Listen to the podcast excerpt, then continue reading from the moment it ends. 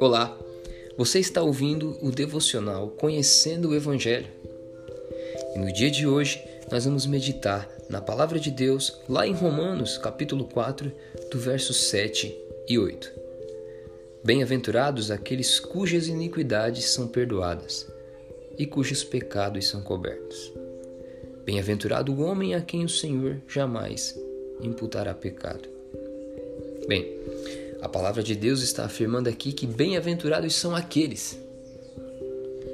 Aqueles quem? Quem são esses bem-aventurados que a palavra diz?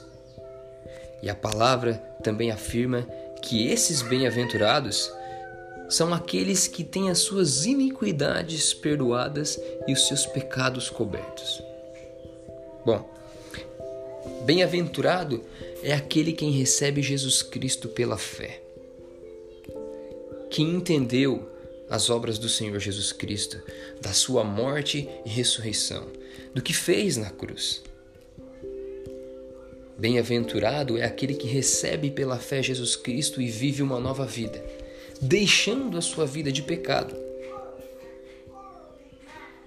E aqui a palavra diz que esses que são bem-aventurados têm as suas iniquidades perdoadas e os seus pecados cobertos cobertos e lavados pelo sangue de Cristo.